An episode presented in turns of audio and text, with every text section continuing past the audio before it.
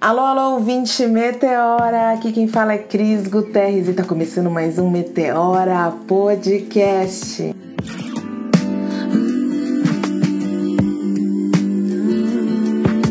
Pessoal, tô passando aqui hoje para dizer para vocês que o Meteora vai dar um tempo, que a gente vai deixar vocês com os nossos episódios incríveis que foram gravados nos últimos quatro anos para parar um pouquinho e olhar para a gente, entender o que é que a gente tem de melhor para oferecer para o mundo, para oferecer para o nosso público nesse exato momento. Pode ser que o Meteora volte, pode ser que o Meteora volte, pode ser que não volte, pode ser que não volte, não tem problema, porque o que eu e a Renata nós sabemos é que a gente sempre vai utilizar a nossa criatividade para propor, divulgar estabelecer diálogos que sempre, sempre coloquem no centro pessoas pretas, pessoas LGBTQIA, mulheres pretas, mulheres trans, as pessoas que nós realmente acreditamos. A gente sempre vai seguir valorizando pessoas. E para deixar vocês em uma ótima companhia nesse que pode ser o último episódio do Meteora, é lógico, não podia ser com outra pessoa que não Dona Jacira, nossa matriarca inventiva, nossa tecnóloga ancestral. Ela gravou um episódio lindo e é com essa mensagem que a gente quer que vocês fiquem. Essa imagem que a gente quer que vocês tenham do Meteora.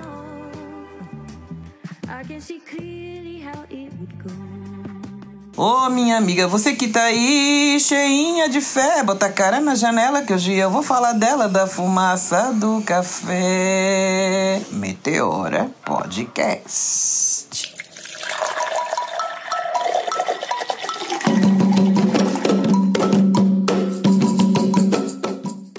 Até um dia desses, eu estava no ensino básico, levando a vida em arrastando em plenos arrastões de caminhos suaves.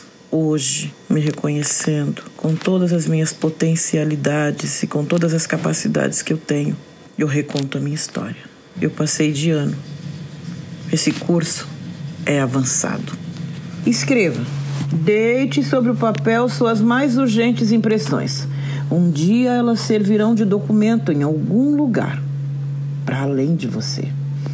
A história de alguém escrita hoje acordará outra história mais ali, mais ali adiante, mais no correr das águas do próprio tempo, como eu sei. Pois não foi assim que aconteceu comigo? Ia eu com minha vida morna, desafiando os ponteiros da minha própria existência. Aí eu dizia assim: Eis que já posso seguir minha tarefa está cumprida, não tenho mais nada a resolver com a vida. Não deixo filhos para ninguém criar.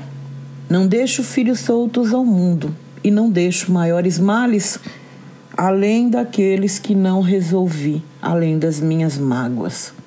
E me despeço contente por fazer o que pude e ter me permitido, acaso que, mesmo enferma, tenha conseguido ser mãe que mãe nunca foi coisa que eu quisesse ser, mesmo parindo coisas e ideias a todo momento sem perceber. É que me disseram que a pessoas como eu, nada que saísse de dentro dela seria bom. Mas isso é passado.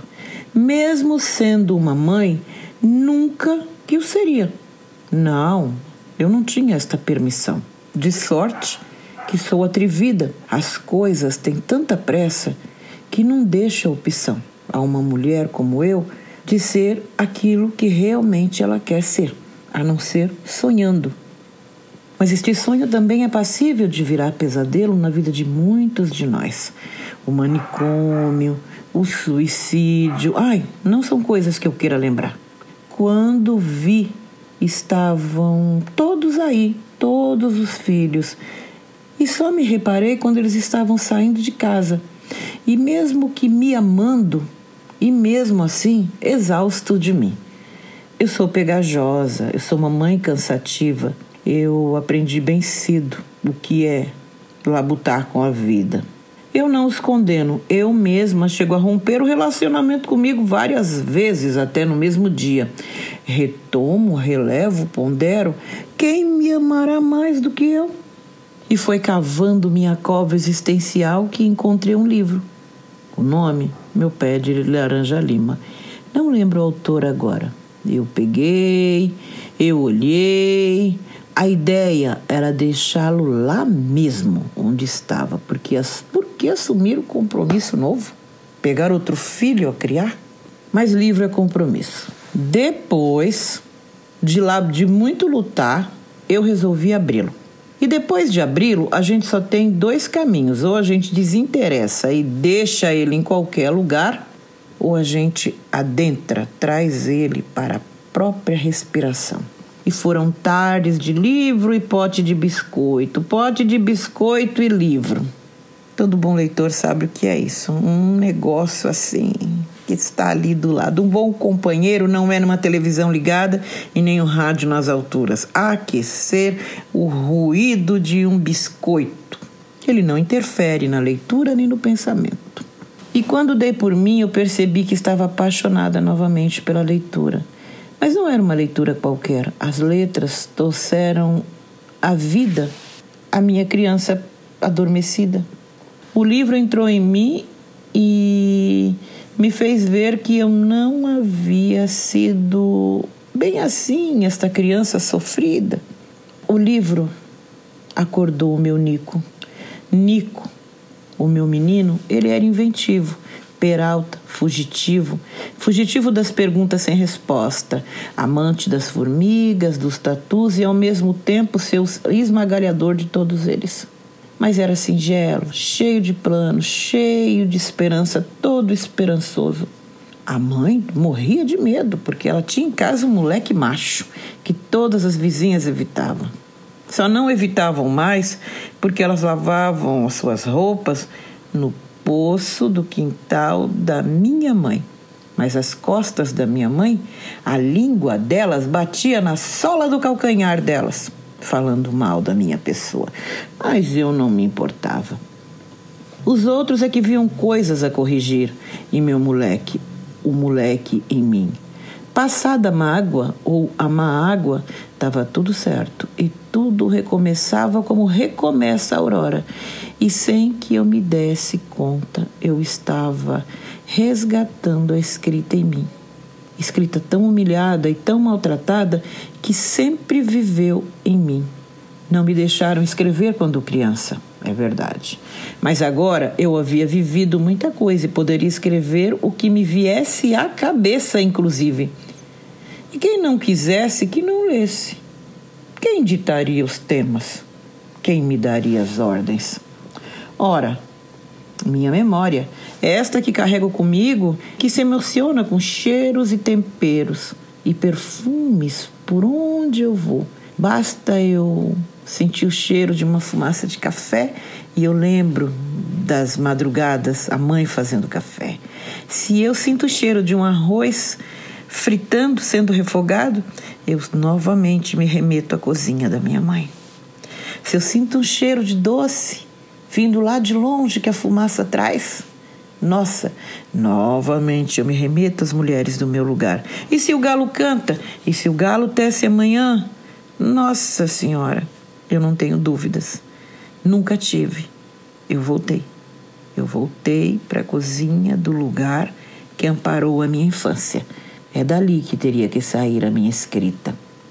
O tempo me encarregaria devagarinho para aquele lugar, levada pelas mãos da pessoa que escreveu este livro, o meu pé de laranja lima.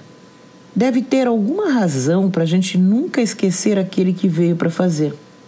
É uma mistura de tenho que fazer e não tenho mais quero.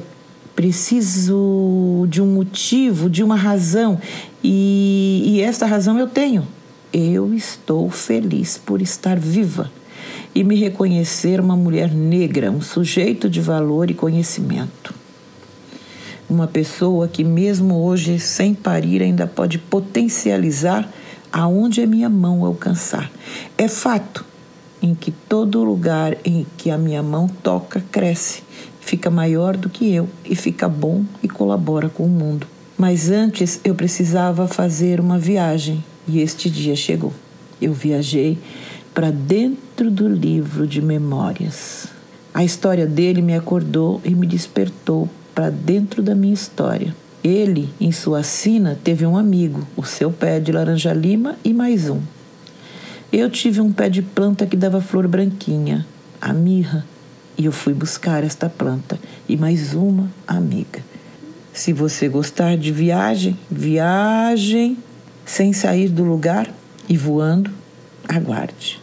Eu vou trocar esta ideia com vocês de o que é viajar e libertar o seu saber dentro da história de outra pessoa. Eu sou muito agradecida por este livro ter chegado às minhas mãos.